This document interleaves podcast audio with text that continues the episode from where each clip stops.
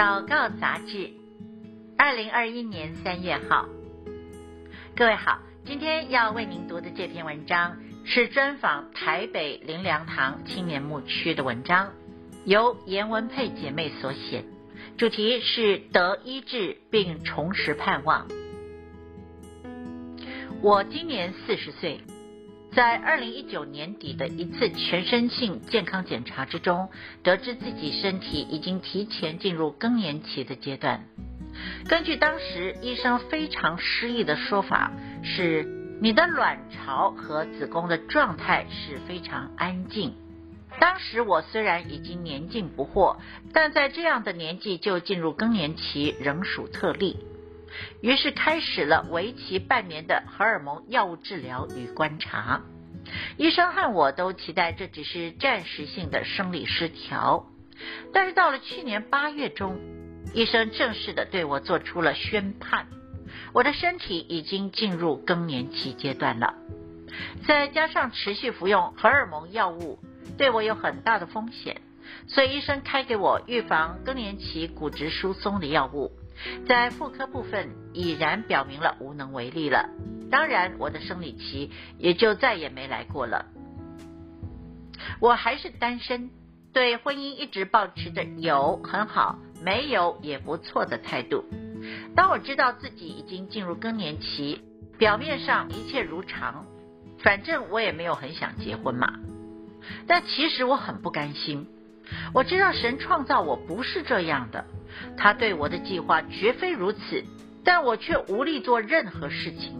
我觉得仇敌把我的生育能力给偷走了，没有想到他也把我深藏在内心对于婚姻的盼望拿走了。到了去年十二月中，我所参与的青年牧区祷告陪谈团队开始 RPG 复兴祷告小组。非常奇妙的，和我同组的两个姐妹，在我没有求的情况之下，接连两三次的聚集之中，都主动为我的婚姻祷告。第一次我有点错愕，但欣然接受；第二次我觉得有点好笑，开心的领受。但到了第三次，我感觉神似乎透过我的姐妹们，恢复我对婚姻的盼望。RPG 小组的姐妹们不断在祷告中为我恳求，求神更新我的心，看到自己被创造为女性的形象。每一次的祷告都让我感到被爱、被支持。我也才发现，我看似不在乎，其实是因为对婚姻失去了盼望。而我的 RPG 小组以祷告把这份盼望重新拾回，倍增，并且安放在我的心中。到了今年一月，我开始主动的把婚姻放在代祷事项中，请我的属灵伙伴和遮盖来为我祷告。大家都非常的开心，有一种这女人终于想通了的感觉。但是更让我惊喜的是，停止长达半年多的生理期，就在我主动发出代祷的这个月来了。